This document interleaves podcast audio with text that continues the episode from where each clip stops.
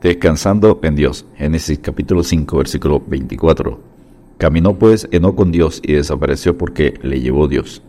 Los hombres y mujeres extraordinarios de la Biblia, registrados en Hebreos 11 como héroes de la fe, tienen por lo menos tres cualidades.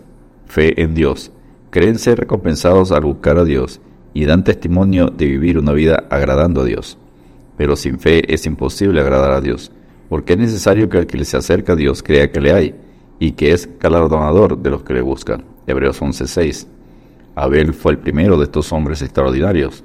Por la fe, Abel ofreció a Dios más excelente sacrificio que Caín, por lo cual alcanzó testimonio de que era justo, dando Dios testimonio de sus ofrendas, y muerto aún habla por ella. Hebreos 11:4. Luego, la vida de Enoch es notable, ya que en medio de una generación perversa tuvo una constante comunión con Dios. Durante tres siglos resistió la corrupción del mundo, buscó diligentemente al Señor y vivió en obediencia a Él. Su legado siguió con el bisnieto Noé y su descendencia. Punto número uno. Enoch caminó con Dios. Génesis capítulo 5, versículos 22 y 24. Y caminó Enoch con Dios después que engendró a Matusalén 300 años y engendró hijos e hijas. Caminó pues Enoch con Dios y desapareció porque le llevó Dios. Enoch fue una persona de carne y hueso como usted y yo, vivió en una sociedad corrompida por el pecado, en decadencia moral y llena de tentaciones para evitar buscar y seguir a Dios. Pero Enoch decidió caminar con Dios.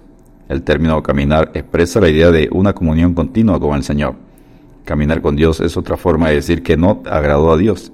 Es agradar a Dios viviendo una vida en santidad, obedeciendo la palabra de Dios. Es una persona que ha recibido perdón de pecados y que ha sido reconciliada con Dios. Igualmente, Noé caminó con Dios y escapó del juicio. Génesis 6.9. Abraham caminó con Dios y recibió bendición. Génesis 17.1. Así Enoch caminó con Dios y evitó la muerte. Punto número 2. Enoch predicó la verdad de Dios. Número 1. Enoch predicó al profetizar el juicio que vendría sobre la humanidad antigua. Génesis 5, versículos 21 y 22. Vivió Enoch 65 años y engendró Matusalén, y caminó Enoch con Dios después que engendró Matusalén 300 años y engendró hijos e hijas. Enoch tenía 65 años de edad cuando nació Matusalén, que significa o bien hombre de la jabalina o dardo, hombre del envío. Dios había revelado a Enoch que el juicio vendría sobre la tierra, enviado como una jabalina o como un dardo, cuando muriera Matusalén. Según Génesis 5:22, fue en ese momento de su vida cuando Enoch realmente comenzó a caminar con Dios. Es posible que el nombre revelado para su hijo le hiciera entender que el juicio era inminente. Sea esa la causa o no, es a partir de ese suceso que buscó al Señor diligentemente y también buscó la salvación de la gente que le rodeaba, advirtiéndoles de la ira de Dios que caería sobre los impíos. Verdad número 2 predicada. Enoch fue el primero en predicar la segunda venida de Cristo.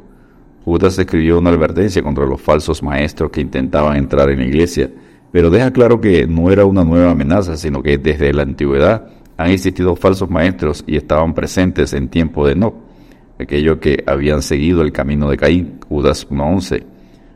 Judas cita la profecía del libro apócrifo primera de Enoch diciendo, de esto también profetizó Enoch séptimo desde Adán, diciendo aquí vino el Señor con sus santas decenas de millares para hacer juicio contra todos y dejar convictos a todos los impíos de todas sus obras impías que han hecho impíamente y de todas las cosas duras que los pecadores impíos han hablado contra él. Judas capítulo 1 versos 14 y 15.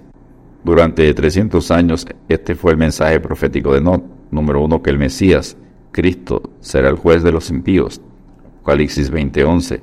Número dos, que Cristo vendrá con sus ángeles para hacer el juicio, como dice Apocalipsis 19:14. Número 3. La ira de Dios tiene un propósito, juicio sobre el impío por sus obras. Apocalipsis 19, versículos 15 y Apocalipsis 20, versículo 12. Y número 4. El juicio de Dios es merecido para los impíos. Romanos capítulo 2, versículos 5 al 11 y Apocalipsis 19, versículos 20 y 21. Y punto número 3. Enoch caminó con Dios hasta el cielo. Génesis 5:24. Caminó pues Enoch con Dios y desapareció porque le llevó Dios. Enoch se caracterizó por su testimonio al mantener durante 300 años una comunión con Dios, su integridad personal y una fiel predicación. Pero es su salida sin muerte lo que separa a Enoch del resto. El relato de Génesis cierra su biografía de manera breve e inexplicable, diciendo, y desapareció porque le llevó Dios. Génesis 5, versículo 24, parte B. Le llevó significa arrebatar, rapto, hacer subir al cielo. El escritor a los hebreos lo explica. Por la fe no fue traspuesto para no ver muerte, y no fue hallado porque lo traspuso Dios y antes que fuese traspuesto tuvo testimonio de haber agradado a Dios. Hebreos 11:5. Enoch es el primero en ser arrebatado sin ver muerte. Un segundo caso es el profeta Elías, que no vio muerte. Iba con su sucesor Eliseo, y aconteció que yendo ellos y hablando, he aquí un carro de fuego con caballo de fuego, apartó a los dos, y Elías subió al cielo en un torbellino, según Reyes 2.11. Los creyentes que estén vivos serán arrebatados, no verán muerte cuando Cristo venga por la iglesia porque el Señor mismo con voz de mando, con voz de arcángel y con trompeta de Dios descenderá del cielo, y los muertos en Cristo resucitarán primero. Luego nosotros los que vivimos, los que hayamos quedado, seremos arrebatados juntamente con ellos en las nubes para recibir al Señor en el aire, y así estaremos siempre con el Señor. 1 Tesalonicenses 4, versículos 16 y 17. Descansemos en Dios porque en un momento, en un abrir y cerrar de ojos, a la final trompeta, porque se tocará la trompeta, y los muertos serán resucitados incorruptibles, y nosotros seremos transformados. 1 Corintios 15, 52. Dios te bendiga y te guarde.